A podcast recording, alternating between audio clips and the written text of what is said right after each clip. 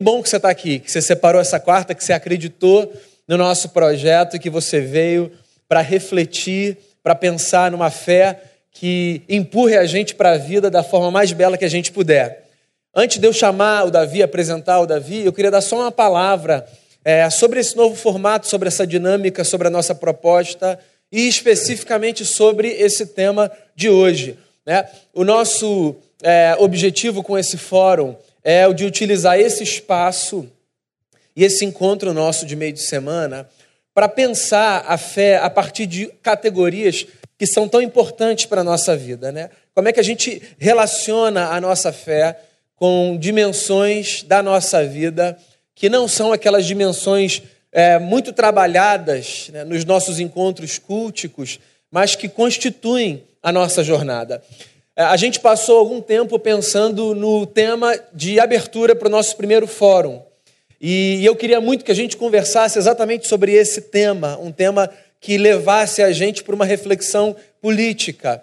É, porque eu acho que o tempo que a gente vive é um tempo que pede uma reflexão. Mas fora daquele espaço de uma disputa político-partidária, eu acho que a gente está vivendo um momento muito tenso, porque quando a gente fala de política, quase que imediatamente as pessoas associam aquele risco que foi feito no chão e a separação de que lado você está. E tem muito mais para a gente pensar e falar sobre isso do que apenas riscar o chão e dizer você está aqui ou você está ali.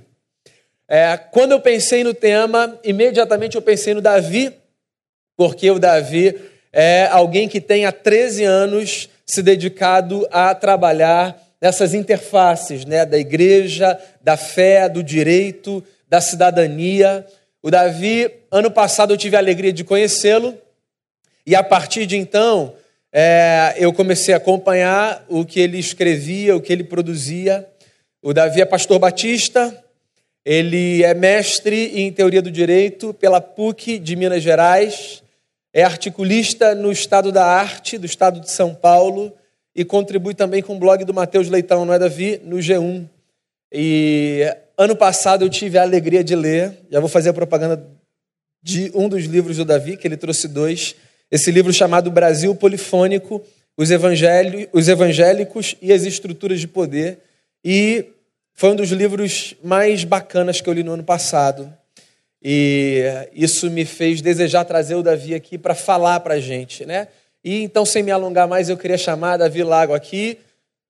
Tenho tido a alegria de caminhar mais perto dele nesse último ano. Davi, você está em casa. Deus te abençoe profundamente. Boa noite, graça e paz do Senhor a todos os irmãos. Eu trago um abraço dos irmãos da nossa igreja em São Paulo, Primeira Igreja Batista de São Paulo, a todos os queridos e queridas.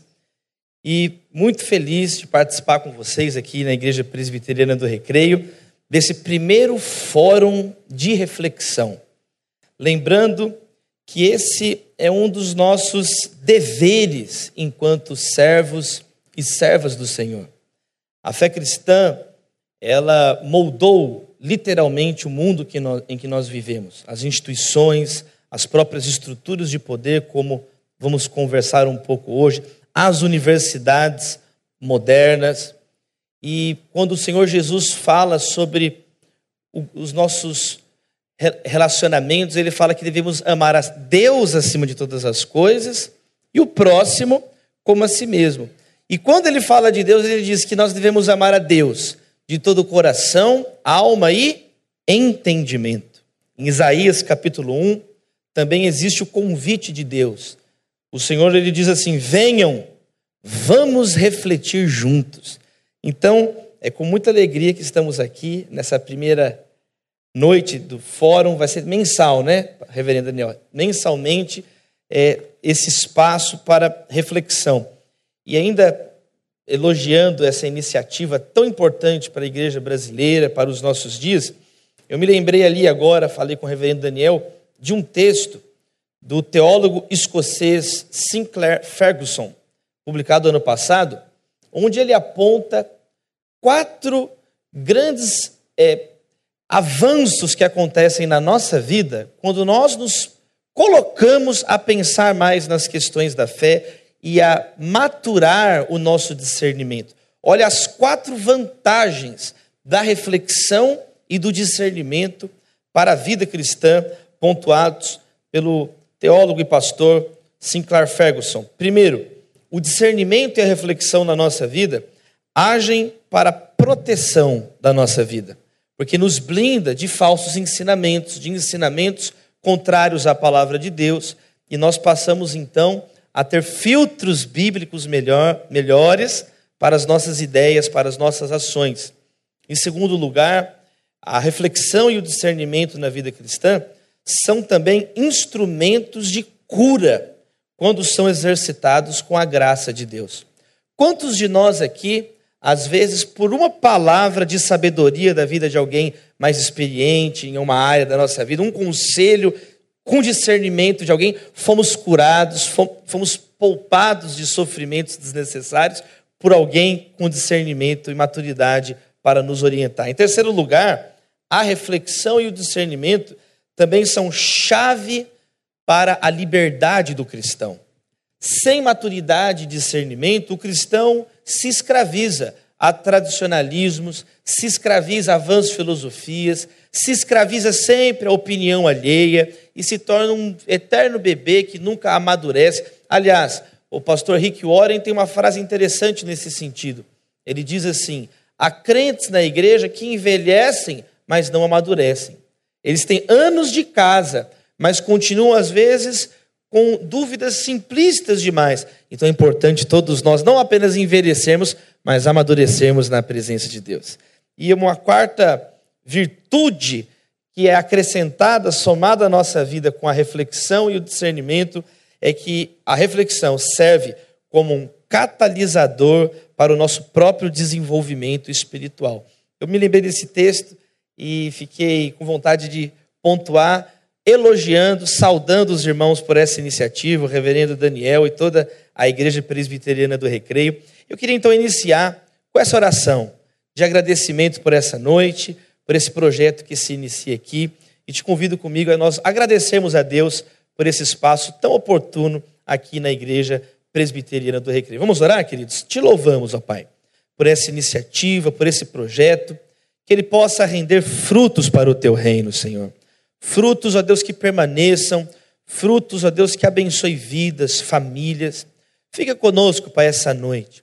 E que, ó Deus, durante esse ano de 2019, em cada um desses fóruns de reflexão, de avaliação dos nossos desafios do dia a dia, à luz da tua palavra, ó Deus, possam surgir aqui amizades saudáveis, ideias saudáveis, para a glória do Senhor e o bem de todas as pessoas. Nós te agradecemos em nome de Jesus, a igreja diz: Amém. Para o nosso tema de hoje, os evangélicos e as estruturas de poder, eu vou dividir a minha fala em duas partes principais. Na primeira, uma reflexão bíblica, e na segunda parte da nossa conversa, algumas considerações sobre a atual situação, os desafios que a nossa nação brasileira tem e as grandes oportunidades que nós temos enquanto servos e testemunhas do Senhor Jesus. Para a primeira parte, então, eu te convido a abrir a Bíblia comigo você que trouxe a sua, a sua Bíblia, primeira carta de Timóteo, no capítulo 2. Nós vamos ler os primeiros versos. Os primeiros versos, 1 Timóteo, primeira carta de Paulo a Timóteo, no capítulo 2, nós vamos ler do verso número 1 ao número 7. Diz assim as Escrituras, eu vou ler aqui na tradução NVI.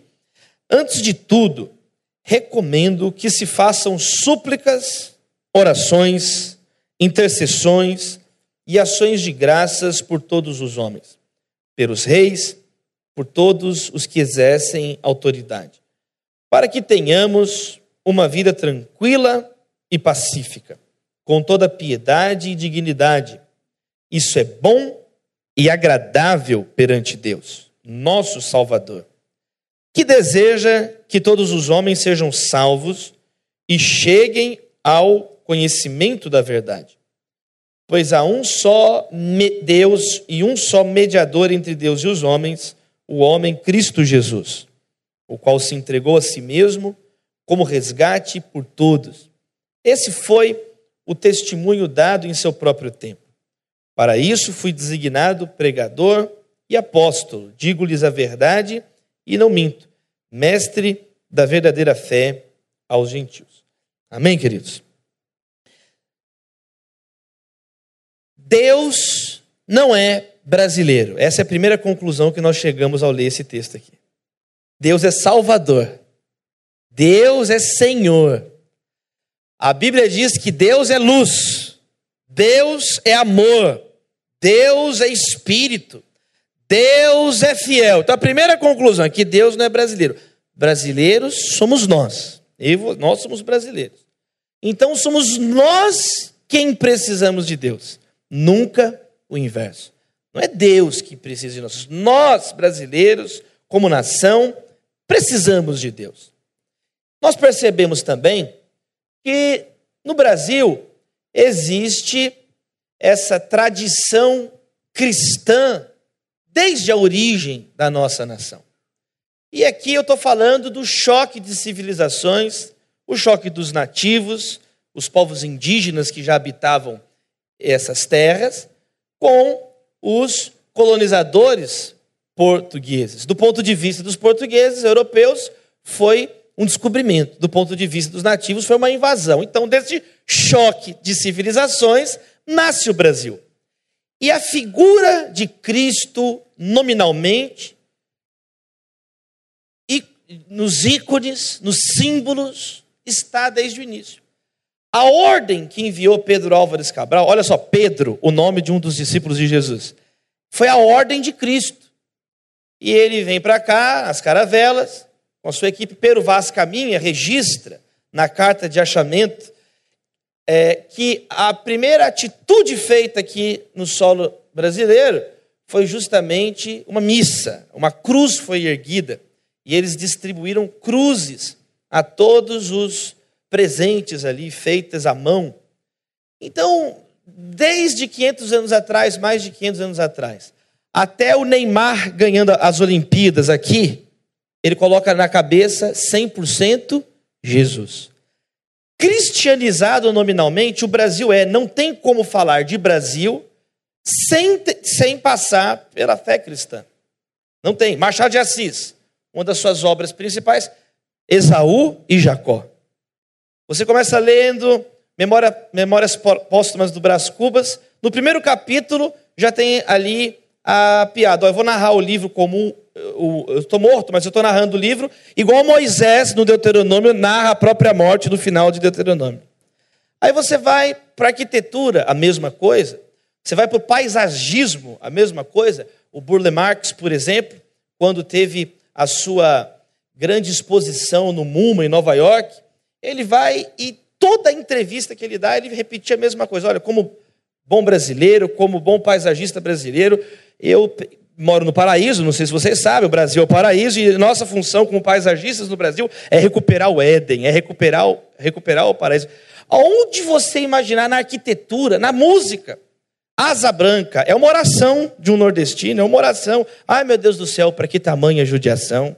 Aquarela do Brasil, a música brasileira mais conhecida no mundo, conhecida lá fora do país, só como Brasil, Brasil.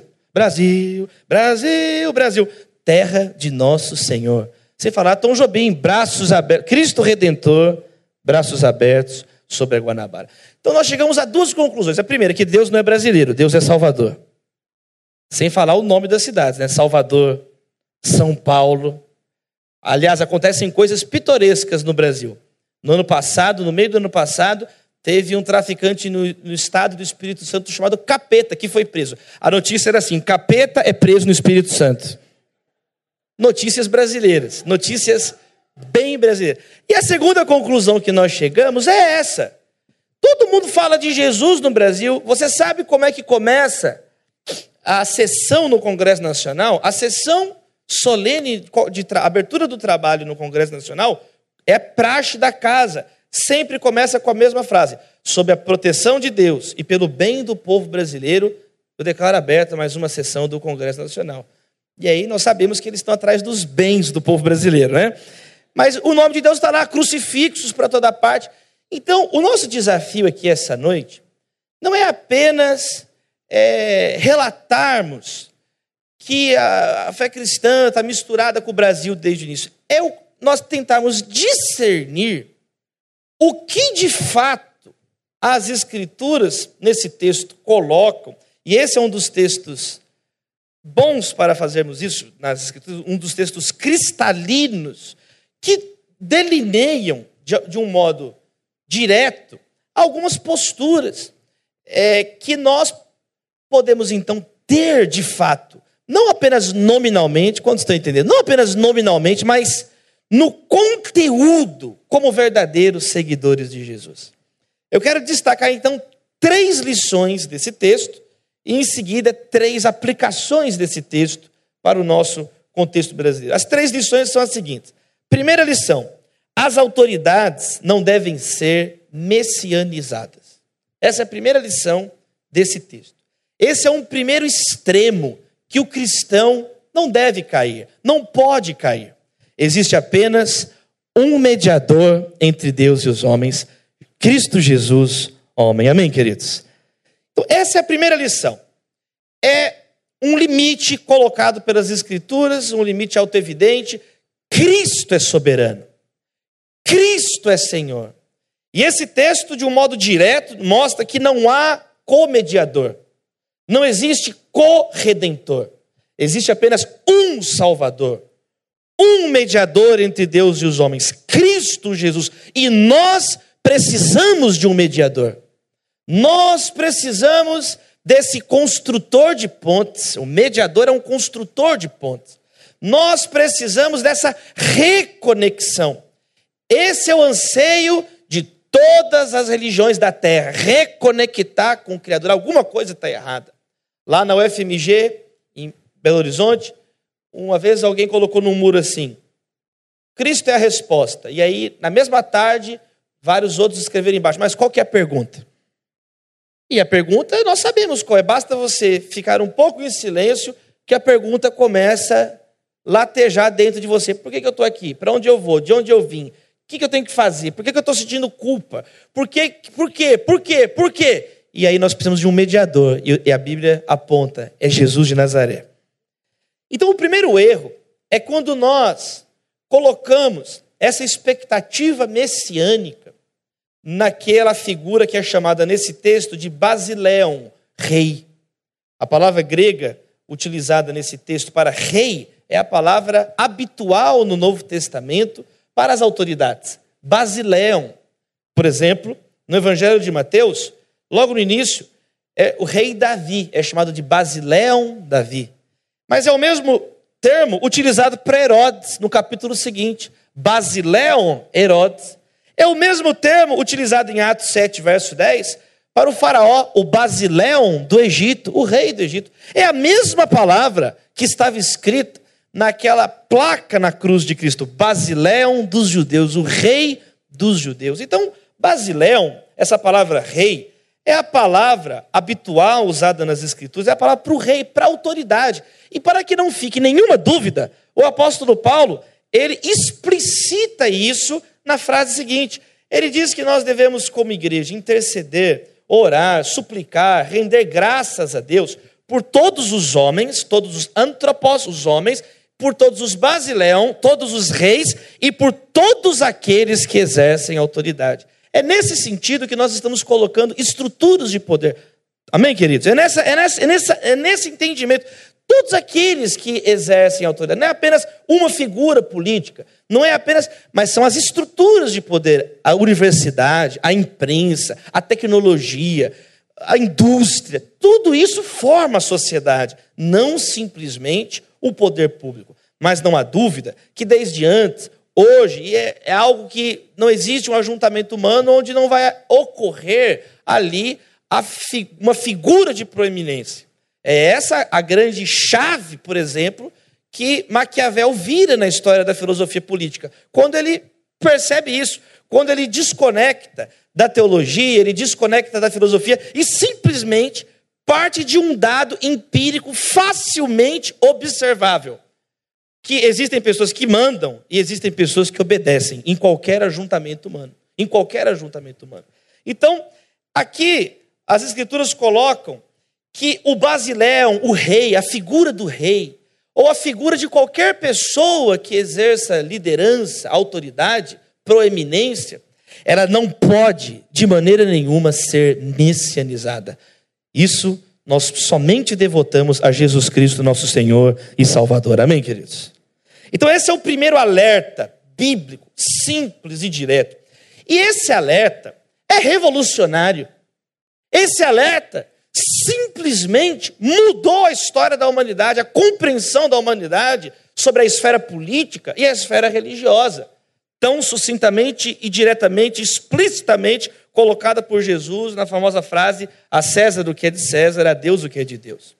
Porque até então, em todas as culturas e até hoje, quando nós projetamos idolatricamente a fé em figuras políticas, existe essa confusão do líder político como o redentor da nação, o redentor do povo. Isso no Império Romano era gravíssimo. César Augusto é o primeiro imperador que assume e sozinho se torna o governante de todo o Império Romano. Ele dá poder para o Senado de divinizar imperadores mortos. Ele dá poder para o Senado e estabelece de um modo extremamente organizado o culto imperial no Império Romano. Que, que, era o, como que o culto imperial é interpretado pelos historiadores em todo o tempo? Como uma forma mais desenvolvida de liderança política. Quando o próprio imperador é visto como Deus e as pessoas têm que pagar aqueles sistemas de tributo como se ele fosse um Deus. Com César Augusto, Júlio César, por exemplo, foi divinizado. O processo de divinização era o nome apoteose. A apoteose era esse momento onde Júlio César, já morto, foi elevado à categoria de divus Július, o divino Júlio.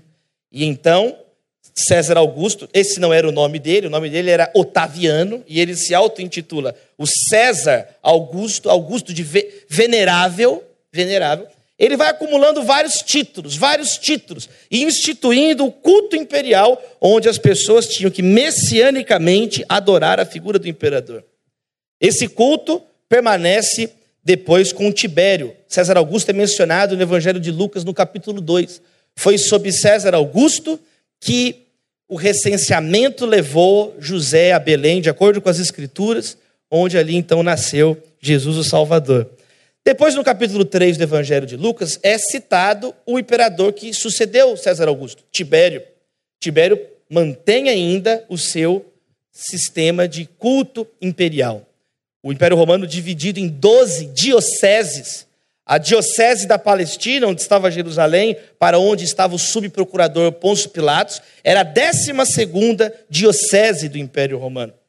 E então, depois de Tibério, Calígula, Caio Calígula assume. E aí agora vai ter uma mudança no culto imperial. Porque agora, além do culto imperial, além da divinização de imperadores mortos, o próprio Caio Calígula queria ser adorado em vida como um Deus.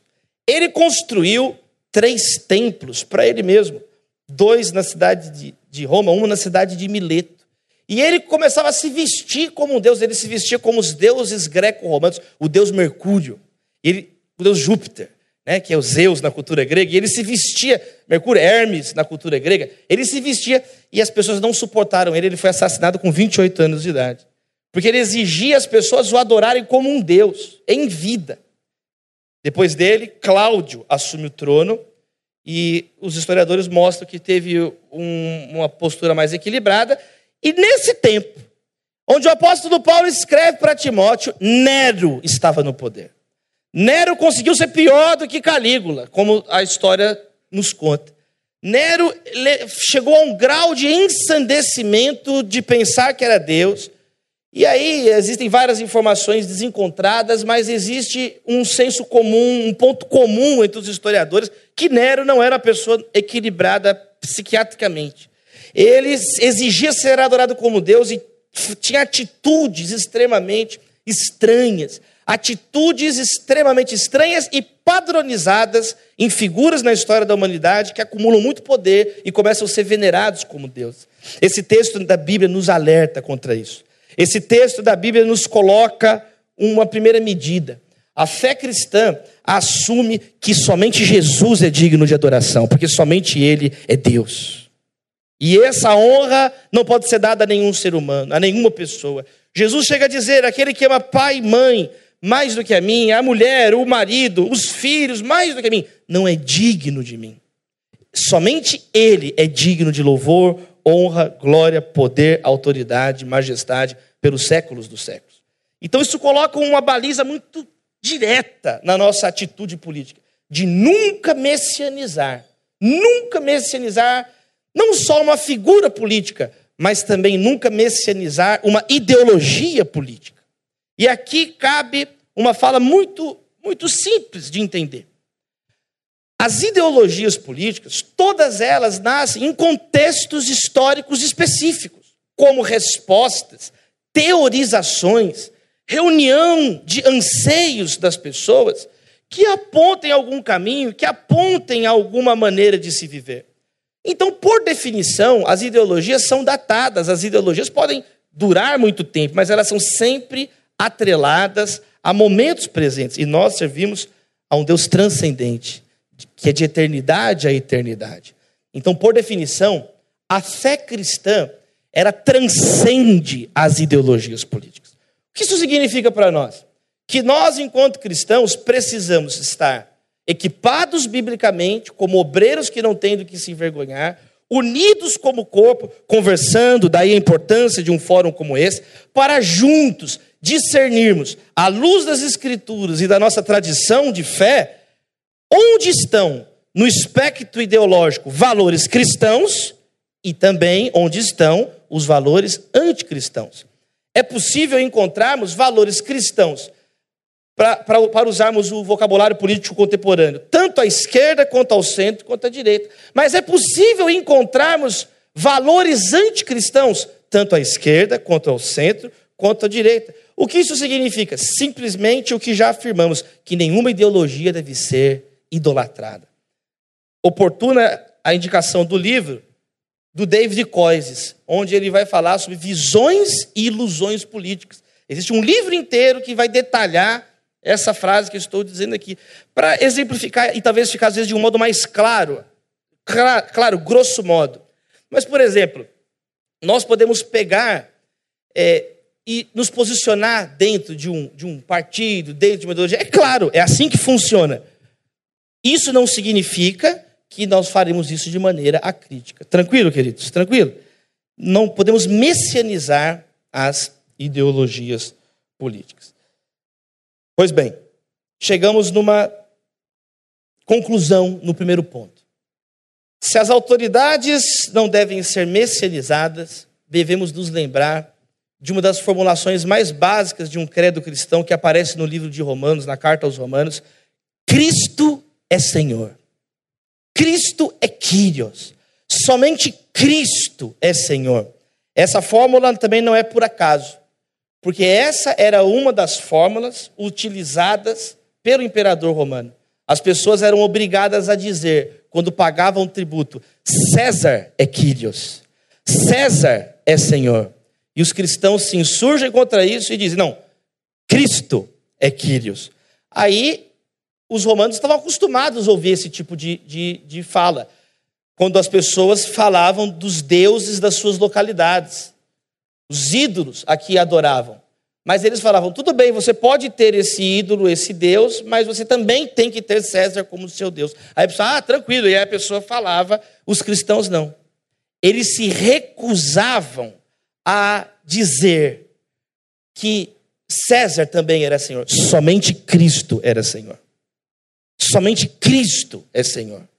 Somente Cristo é Senhor. E existem vários juristas que apontam essa, porque é muito obscuro, mas apontam essa como a causa principal pela qual a igreja primitiva era sumariamente executada. Os historiadores dizem que não havia uma família de cristãos na antiguidade que não tivesse um parente, pelo menos, que não tivesse sido martirizado, que fosse martirizado por não negar a fé em Jesus. Que Deus nos dê discernimento, amém, queridos? Amém? Segunda lição é que as autoridades, se por um lado não devem ser messianizadas, por outro lado, no outro extremo, as autoridades políticas, as estruturas de poder não devem ser demonizadas. Esse é o outro extremo. Por quê? Porque o texto diz claramente para nós que nós devemos orar por, pelos reis. Orar, suplicar, agradecer pelas aqueles que exercem autoridade. O texto diz de um modo muito claro que nós devemos colaborar pela paz de todos, colaborar para que todos possamos ver com dignidade, possamos viver juntos, possamos coexistir. Então, isso mostra de um modo muito claro que aqueles que exercem autoridade não são, por definição, demônios, como algumas pessoas às vezes falam no dia a dia. Está ah, na política, é de Satanás essa pessoa. Essa pessoa está com capeta na vida dela. Não, não é isso que a Bíblia ensina. A Bíblia ensina a não mercerizar. Mas a mesma escritura, o mesmo texto, nos, nos mostra que nós não devemos ter essa postura apolítica, essa postura de simplesmente virar as costas. Aliás, é o contrário. As metáforas para a vida cristã são sempre metáforas relacionadas à influência, à luz que dissipa as trevas, a luz que Jesus disse que não pode ficar escondida debaixo de uma mesa, mas no local apropriado e assim iluminar todos que estão na casa. O sal que altera o sabor dos alimentos, preserva alimentos, dá gosto para as coisas. O fermento, que apesar de ser pouco, é capaz de alterar toda a consistência da massa. O aroma de Cristo, o perfume, que às vezes pouco perfume. Viu, irmã? Pouco perfume é capaz de alterar a atmosfera. Então, as metáforas da vida cristã são metáforas de influência, são metáforas. Jesus diz de modo direto na oração sacerdotal no Evangelho de João, capítulo 17. Eu não, 17, eu não, não peço que os tire do mundo, mas que os livre do maligno. Nós estamos aqui. É interessante o início das cartas do apóstolo Paulo aos amados irmãos que estão em Cristo em Éfeso. Nós estamos em território brasileiro e em Cristo simultaneamente. E devemos exercer a nossa cidadania terrena de modo digno da nossa cidadania celeste. Amém, queridos? Exercer a nossa cidadania terrena de modo digno da nossa cidadania celeste. Isso significa que podemos, devemos, com os parâmetros bíblicos, atuar politicamente, votar, participar. É interessante Paulo falando pra, para orar, e quem estava governando era Nero nesse momento, que culpava os cristãos pelo incêndio de Roma, que perseguia os cristãos. Grande parte dos historiadores vão dizer que foi diante de Nero que Paulo foi decapitado, por exemplo. Enfim, as posturas apolíticas são posturas ingênuas. Esse, esse esses ares de ascetismo, eu não me misturo com essa podridão, esse lamaçal que se envolveu a política. Alguém estará lá liderando. E nós temos tantos contra-exemplos nas Escrituras. José governando o Egito, Daniel infiltrado nas altas esferas da Babilônia, servindo o Senhor, mantendo intacta a sua fé. Isso mostra também, em outro, num conjunto de textos do Antigo e do Novo Testamento, que a regra do cristão diante das estruturas de poder é a obediência. A desobediência é a exceção. A regra é a obediência. A regra é colaborarmos com as estruturas constituídas. O apóstolo Paulo, de modo sistemático na carta aos Romanos, a maior exposição de teologia sistemática, a epístola aos Romanos, vai afirmá-lo no seu famoso capítulo 13 onde ele vai colocar que toda autoridade é constituída por Deus e é um instrumento para punir os que fazem o mal e promoverem os que fazem o bem. E aí vem a pergunta que você quer fazer. Mas, e quando o governo age flagrantemente em oposição a princípios da palavra de Deus? Aí inverte-se a nossa o nosso dever enquanto cristãos. O Faraó mandou as parteiras matarem os filhos dos, das, dos hebreus. E elas explicitamente desobedecem o comando da autoridade. E a Bíblia elogia a atitude delas. Porque elas preferiram temer a Deus e não ao Faraó, Deus as abençoou e permitiu que elas tivessem as suas próprias famílias. Esse é um exemplo do Antigo Testamento. Poderíamos citar Daniel e seus amigos também, na fornalha. Mas no Novo Testamento também, Pedro e João, diante do Sinédrio, uma instituição religiosa com poderes políticos, onde eles dizem: vocês, Pedro e João, não devem mais pregar quando saírem daqui. E eles saem pregando, porque importa obedecer a Deus e não a homens. Quando o governo colocou, coloca, colocou na história a igreja em situações de ou desobedece, obedece em situações extremas, foram momentos onde vários cristãos demonstraram o seu valor, vários avivamentos, reavivamentos ocorreram na história da igreja. E esse chamado permanece nos dias de hoje. Amém, queridos? De honrarmos o Senhor. Então, mas essa é a exceção. A regra, olha as quatro palavras que o apóstolo Paulo coloca nesse texto que lemos, que ajudam a nortear, afinal, qual que é a sociedade que nós desejamos e queremos construir para todos. É uma sociedade possível. Olha que interessante. A utopia cristã na política é uma utopia possível. A utopia nossa para o mundo terreno, olha as quatro palavras utilizadas pelo apóstolo. Ele diz assim: nós devemos interceder, ele fala, primeiro, para que tenhamos uma vida tranquila. É a palavra eremon, que só aparece aqui no Novo Testamento. O que é tranquilo? É também é uma palavra, eremon é uma palavra discreta, para ter, termos uma vida discreta, uma vida tranquila. São quatro palavras. A segunda palavra que ele coloca para o desenho da sociedade, uma vida tranquila e uma vida pacífica. Pacífica. É a palavra grega exuchion. Aparece duas vezes essa palavra. A outra ocasião é, palavra, é em 1 Pedro capítulo 3, verso 4. Uma vida pacífica. Aliás, a paz é uma das grandes mensagens da fé cristã. A paz que Cristo estabelece não só entre nós e Deus, mas entre nós e o nosso próximo. Glória a Deus nas alturas e aos homens a quem Ele quer bem. Paz na terra aos homens a quem Ele quer bem. Bem-aventurados os pacificadores serão chamados filhos de Deus. Bem-aventurados os que têm fome e sede de justiça. Não são os justiceiros, é os que têm fome e sede de justiça. Porque tem um só que é justo, e o nome dele é Jesus. Por isso que todo moralismo, por definição, de acordo com a Bíblia, é uma hipocrisia. Nós não podemos, nós podemos aconselhar, falar, apontar, mas tem um que tem autoridade, o nome dele é Jesus de Nazaré. Jesus Cristo tem autoridade. Ele é o único que pode nos salvar. Todos nós temos os nossos, todos pecaram e carecem da glória de Deus.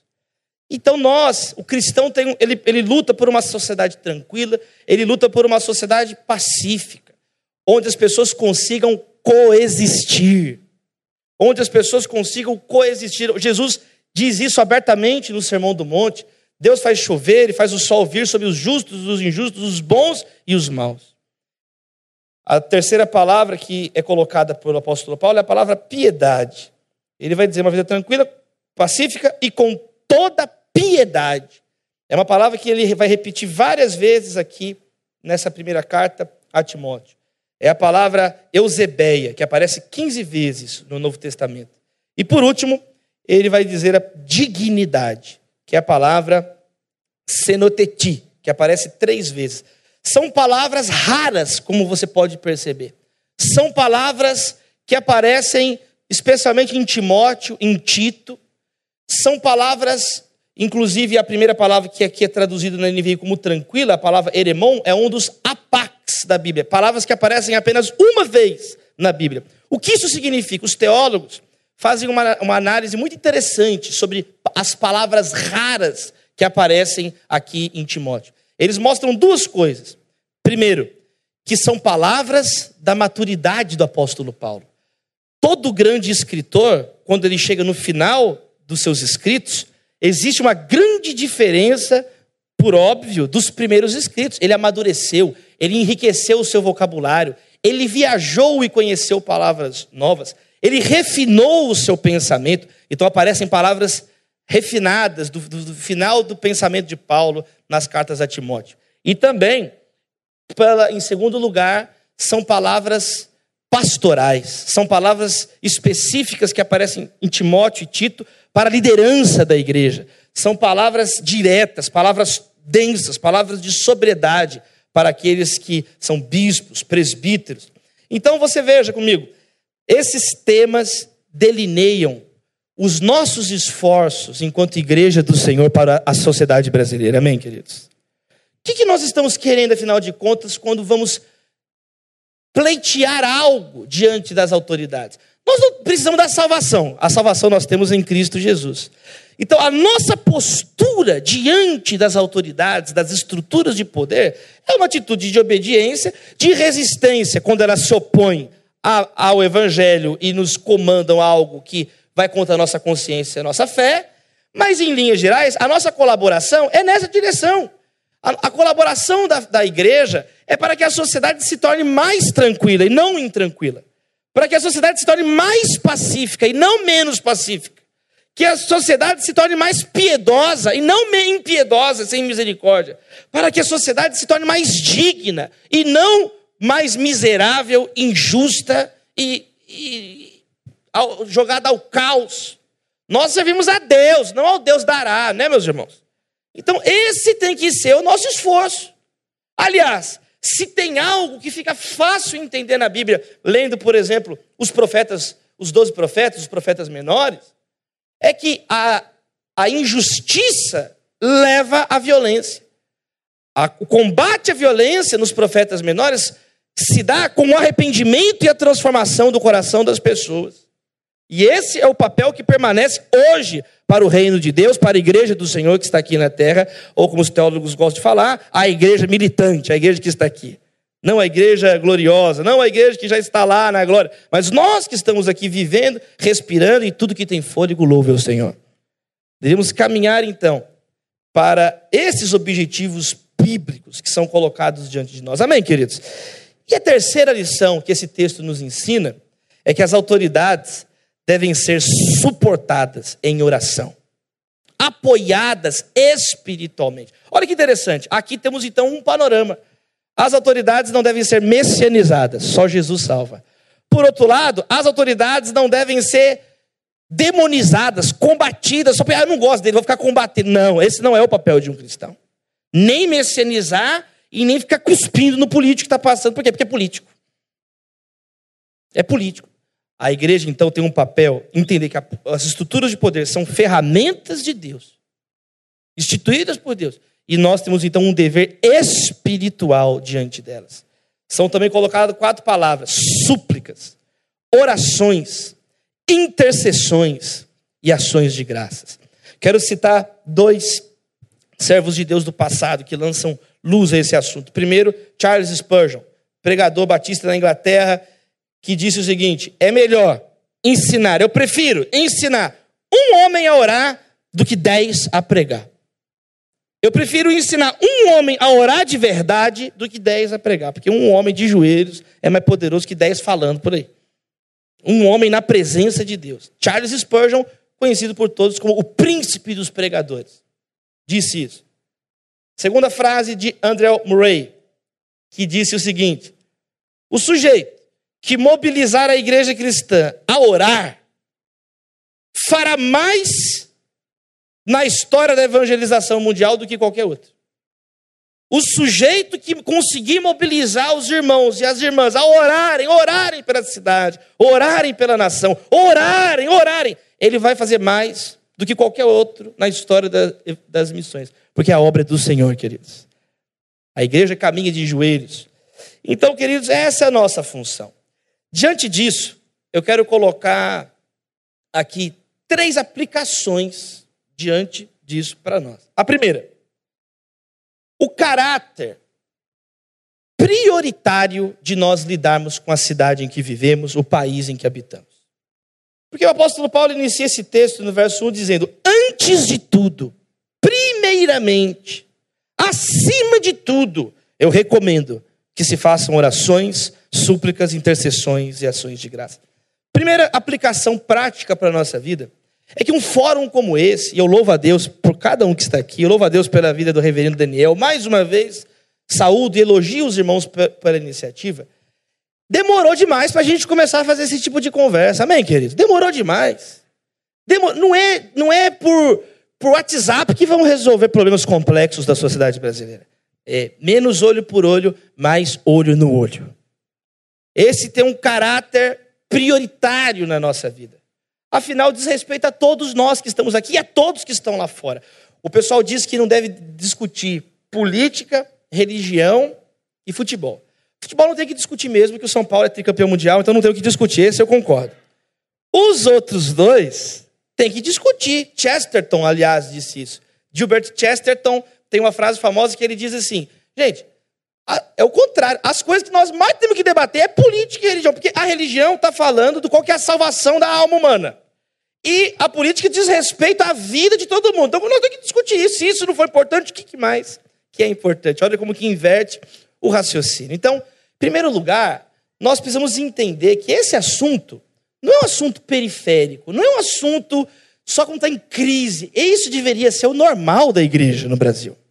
Esse deveria ser o habitual. Aliás, nós no Brasil como um todo, agora falando para além da igreja, estamos desacostumados com a democracia.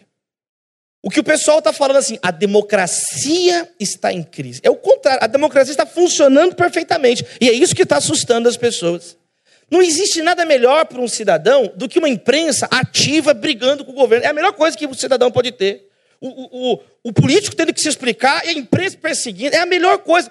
O anormal é todo mundo quieto. O anormal é achar que está tudo bem, porque não está tudo bem. Não está mesmo. Você sabe que você está no Rio de Janeiro, você tem certeza disso. Não está nada bem. Então, olha só, as instituições estão funcionando, a imprensa, isso é, isso é normal. O Brasil, existe o texto clássico do José Murilo de Carvalho sobre cidadania brasileira. E ele mostra que, na história recente do Brasil, apenas três instituições da sociedade civil se posicionaram em momentos de dificuldade nacional em questões políticas, que foi a OAB, a Ordem dos Advogados do Brasil, a ABI, Associação Brasileira de Imprensa, e a CNBB, a Confederação Nacional dos Bispos do Brasil, dos bispos da Igreja Católica. Então, essas últimas eleições, isso foi um sinal bom. Igrejas pentecostais, médicos, todo mundo participando, os estudantes novamente participando das discussões. Isso é saudável, isso é saudável, isso é prioritário também para nós, enquanto servos e servas do Senhor. Amém, queridos? Então, nós entendemos que não, não tem que ter medo de falar. Algumas pessoas falam, nossa, eu vou lá só para ver o que vai acontecer. O que estão fazendo? Não, gente, não tem que ter medo. Nós temos que aprender a tratar com maturidade dessas questões. Amém, queridos irmãos? Então, é, eu queria destacar três aplicações. A primeira, o caráter prioritário de conversarmos. Porque se nós tivermos esse hábito, se nós estivermos mais habituados a conversar sobre as questões nacionais, o Brasil começa a parar de perder tempo, a igreja começa a testemunhar o reino do Senhor aqui as grandes oportunidades que nós temos enquanto nação brasileira. Uma segunda aplicação é o caráter pacificador da igreja nessas discussões. A igreja, como fica muito claro nesse texto, nós temos um papel proporcionar um ambiente adequado para resolver problemas, não para criar problemas. Nós não precisamos de mais problemas. Coisas que o Brasil não precisa, problemas. Nós não precisamos. Então, a igreja, ela, ela, o que aparece nessa página é que a igreja tem que viabilizar um ambiente. A igreja tem que colocar água na fogueira. Acontece que nós colocamos gasolina. Então, que, que aqui tenha mais gente com água viva. Amém, meus irmãos? Vamos, vamos acalmar os ânimos. E esse papel tem que ser ponderado. Já acabou a eleição, tem gente se comportando como se fosse eleição, perderam amigos, brigas na família, que se tornaram Ambientes que antes eram prazerosos se tornaram ambientes insuportáveis de conviver. Então, queridos, isso não tem a ver com o chamado bíblico cristão e aliado à nossa melhor tradição enquanto protestantes na arena pública. Nós precisamos, pelo contrário, retomar o caráter pacificador, de às vezes abrir mão, abrir mão de alguma coisa para ter a paz acima do orgulho de ganhar uma discussão.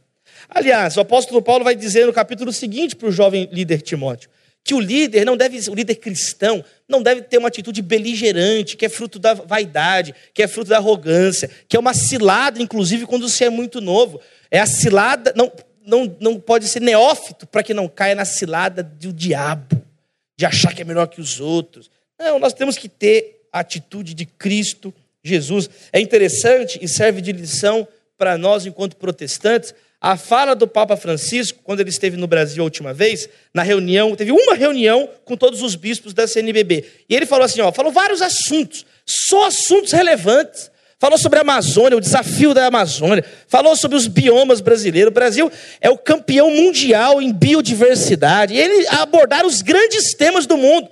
E aí, quando ele falou sobre a política, apenas uma, uma palavra para os bispos da Igreja Católica: vigiar e zelar pela liberdade religiosa. É tudo que, é tudo que nós podemos depreender desse texto para a sociedade contemporânea. Lembrando que não dá tempo de falar aqui, lembrando que toda a construção dessas estruturas passaram servos e servas do Senhor para chegar desse jeito, que hoje viabiliza a resolução de problemas. Amém, queridos? Então, fica essa, essa advertência para nós também. Não misturarmos muito as coisas. Se você está muito indignado, mas aí você fala assim, pastor, eu estou muito indignado. Eu estou indignado demais. Eu, candidata, nós vamos votar em você. Porque aí já não é não é a igreja institucionalmente, a igreja presbiteriana do recreio, a denominação. Aí isso é um sinal que Deus está te levantando para ser, quem sabe, um basileão, um rei. Como ele levantou Davi, como ele levantou José, como ele levantou a jovem Esther, que nas altas esferas de influência testemunhou o reino de Deus, ajudou o povo de Deus. Amém, queridos? E todas as pessoas. Então, esse é um sinal que aí não é mais uma questão, você fica projetando, você começa a messianizar o pastor.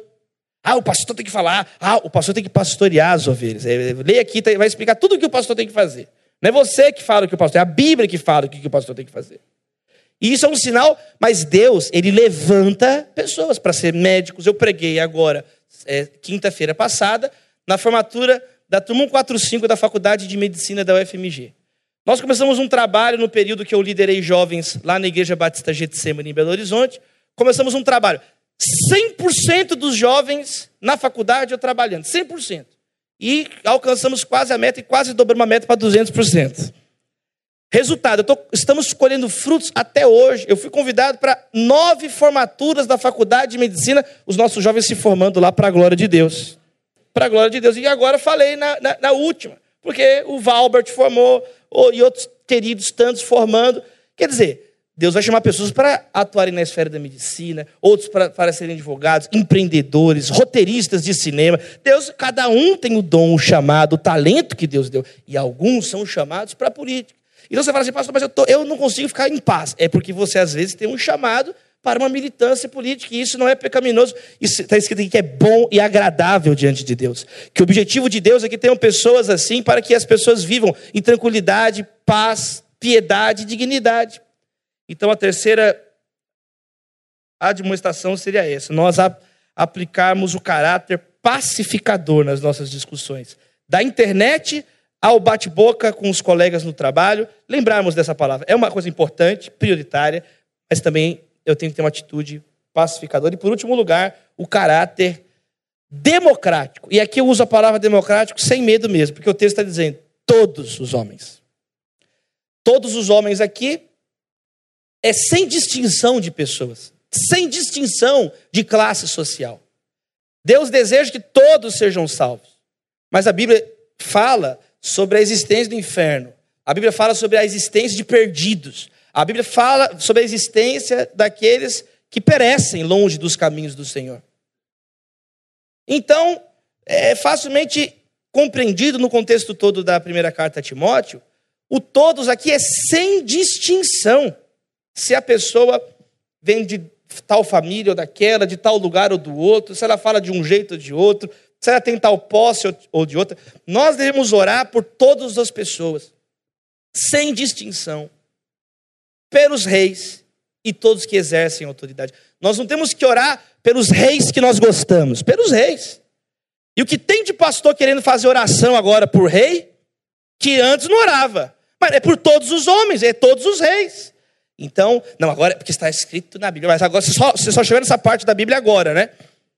Esses anos todos nós não vimos a pessoa falar nada de orar por rei. Aí quando chega o rei que ele gosta, quem está entendendo o que eu estou falando? Gente, eu não estou. Eu estou tentando ser o mais apartidário aqui possível. Na, na minha fala, eu estou me esforçando o máximo, porque está tão difícil falar desses temas hoje. O que era para ser uma coisa simples, ficou tão complicado falar, entendeu? É, sobre coisas que deveriam. A, a gente está junto tentando resolver o problema. Porque a conclusão minha agora, caminhando para fechar aqui, é, eu tenho tempo ainda, reverendo? Tem? Mais uns minutinhos? Tem, gente? Mais um tempinho aí? Ele falou assim: fala com o povo aí. Tem? Então tem. Então, reverendo, pastor na igreja presbiteriana não manda nada. Quem manda é o presbitério e o povo. Eu sinto muito. Então, eu queria, diante disso daqui, fazer uma consideração assim panorâmica e fazer uma oração para Deus ter misericórdia de todos nós aqui. O que a gente percebe então da igreja, especificamente agora, aplicando isso para a igreja brasileira? Nós não podíamos ter um templo como esse. Nós agora estou falando especificamente a nossa tradição evangélica. Eu sou filho de pastor, neto de pastor, bisneto de pastor. Três bisavós meus foram plantadores, pastores, diáconos da Igreja Batista e um da Igreja Presbiteriana Independente, Anísio Lago, plantador da primeira Igreja Presbiteriana Independente em São Caetano do Sul. Então, lá em casa, até o cachorro é pastor alemão, pastor belga, fica tranquilo, fica tranquilo.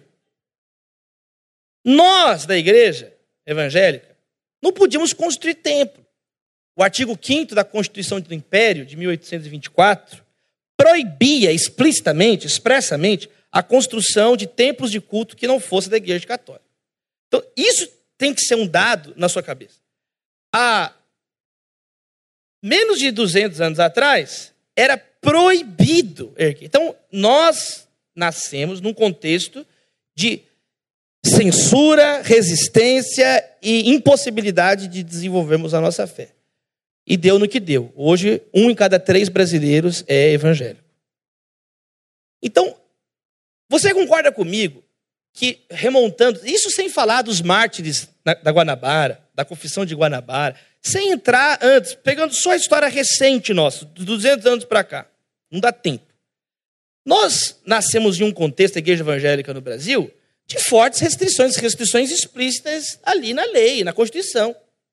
A igreja metodista do Catete, onde eu tive um dos lugares que eu tive o privilégio de lançar a obra Brasil Polifônico ano passado, foi um templo erguido ainda sob vigência dessa Constituição. Era proibido e os irmãos lutaram, deram a cara a tapa, literalmente. Né? Jesus que nos ensinou a dar cara a tapa, né? Jesus que falou isso.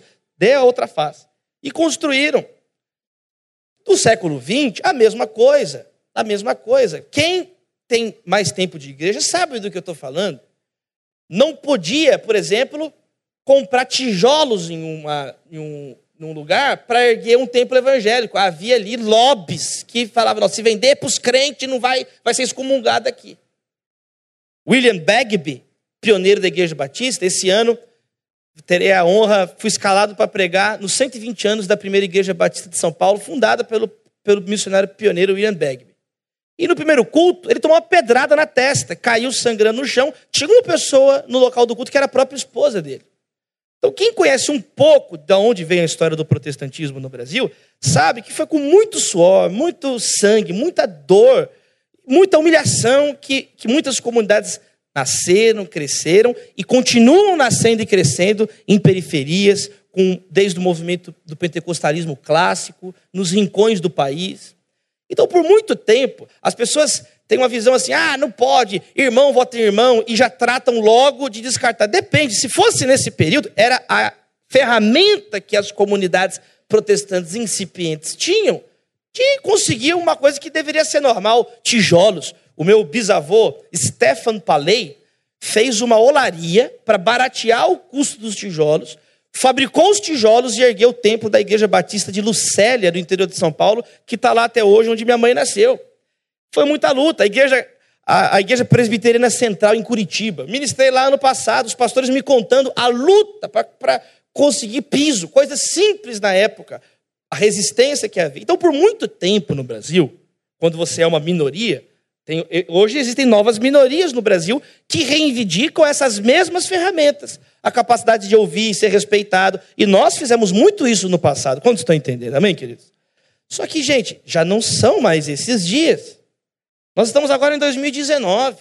O ano passado deixou muito claro, muito visível a todos, a imprensa nacional e internacional, já a, e aí é sobre isso que é o livro Brasil Polifônico, O livro Brasil Polifônico, é o merchandise aqui, o livro do Brasil Polifônico, é esse esforço, reverendo, que eu fiz, é a minha dissertação de mestrado. Na PUC Minas, é o primeiro texto é, que liga o calvinismo à democracia na academia no Brasil.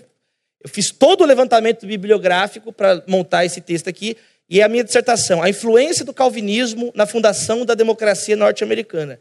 E aí apliquei, uso algumas partes da minha dissertação em dois capítulos, e apliquei o nosso contexto. Quer dizer, agora nós temos essa nuvem de evangélicos, essa coisa que você olha aí que não sabe nem, é difícil até definir o que é evangélico.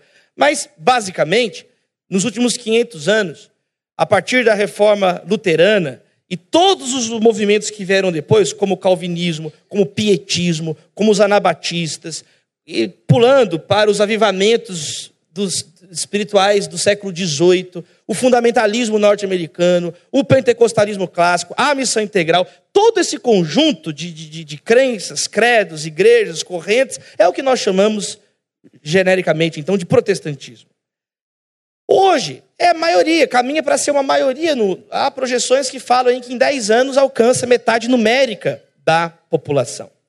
Então, cabe a nós, num momento como esse, discernirmos: será que agora o simplismo do irmão voto cristão faz sentido? Não faz mais sentido. Por isso que nós precisamos, num momento como esse, de ambientes assim para a gente conversar, de reunirmos os jovens, os acadêmicos, as pessoas que estão pesquisando esse assunto, porque afinal de contas, o nosso objetivo, de acordo com o respaldo bíblico, é construir um país onde caibam todos. Amém, queridos? Um país onde caibam todos. Esse é o objetivo básico da fé cristã em qualquer área, em qualquer esfera, em qualquer assunto. Construir um ambiente que espelhe a glória de Deus, que honre o Senhor, que honre as Escrituras e que viabilize, então, a vida, a piedade, a dignidade, a paz para todas as pessoas. Olha, Deus abençoe muito vocês. Eu agradeço o carinho e a oportunidade de estar com os irmãos aqui e quero então encerrar fazendo uma oração. Obrigado, Senhor, por essa noite, por esses minutos, Senhor, poucos minutos, mas que são tão frutíferos na nossa vida, Senhor. Quando nós nos colocamos, ó Deus, nos esforçamos para conversar então um pouco sobre questões que dizem respeito a todos nós. Obrigado mais uma vez por esse projeto, Pai. Abençoa todas as quartas-feiras nesse ano, aqui na Igreja Presbiteriana do Recreio, já na, no mês que vem, com Marcos Almeida, falando aqui, Senhor. Deus, obrigado, Pai. Pedimos pela nossa nação, Senhor. Pedimos equilíbrio, Senhor. Pedimos sanidade. Temos visto pessoas que entraram num frenesi por causa de discussões políticas e, e já não se parecem às vezes com o amigo que nós tínhamos antes, o parente que nós tínhamos antes. Deus, que possamos evitar toda e qualquer messianização demoníaca, idólatra da política, Senhor. Que tenhamos o equilíbrio necessário, que entendamos que é Cristo que nos salva, Senhor Jesus. Por outro lado, não queremos demonizar a vida pública, as estruturas de poder, como se fossem ruins e perversas em si mesmo, porque é igualmente uma heresia, é igualmente um, um, um ensinamento antibíblico. Queremos, Deus, apoiar, orar, interceder, agradecer. Ó Deus, queremos ser esses, ó Deus, cristãos genuínos, entendendo, ó Deus, as virtudes e os limites das estruturas de poder. Ó Pai, que essas três marcas possam estar então na nossa conduta diária. Que possamos priorizar essas conversas, não deixar para depois, para depois, para depois, porque senão isso se volta contra nós mesmos, com impostos injustos, com serviços de saúde que matam pessoas ao invés de curar pessoas. Ó Deus, que possamos também ter esse tom pacificador, não perder de foco isso. Que o nosso objetivo, acima de tudo, é testemunhar o Senhor e não ganhar uma discussão política. Ó Deus, nós oramos também por esse caráter democrático. Todos, ó Deus. O texto diz Textualmente está escrito que o Senhor deseja que todos sejam salvos. Jesus, ó Deus, tinha essa conduta de amor, de respeito, de cortesia, de educação, de pudor. Ó Deus, pedimos perdão por todas as vezes que perdemos o pudor, que desrespeitamos as pessoas, que começamos a caminhar por uma atitude de impropérios. Ó Deus, perdoa, Senhor. Perdoa. Nós não queremos, ó Deus, envergonhar o teu nome. Tira de nós, Deus, o que não pertence ao Senhor. Limpa os nossos corações de todo racismo, de toda xenofobia, de todo pecado, Senhor, gravíssimo aos seus olhos, como a palavra diz, que o Senhor odeia, abomina o que semeia contenda entre irmãos. E nós não queremos ser semeadores de contendas, queremos ser semeadores do Evangelho de Jesus, da boa nova de Jesus. Oramos também, Pai, por aqueles que têm nesses dias se sentido muito incomodados. Direciona nossos amados irmãos, ó Pai. Se eles devem, ó Deus, tomar novas atitudes na própria vida, se eles devem tomar novas atitudes na sua carreira, clareia a vocação, Senhor. Precisamos de líderes públicos, precisamos de reitores, precisamos de diretores de hospitais, de pessoas dignas, ó Pai. Ó Deus, como diz a tua palavra, te agradecemos por tudo e pedimos, Deus, abençoe a nossa nação, em nome de Jesus. E a igreja diz: Amém.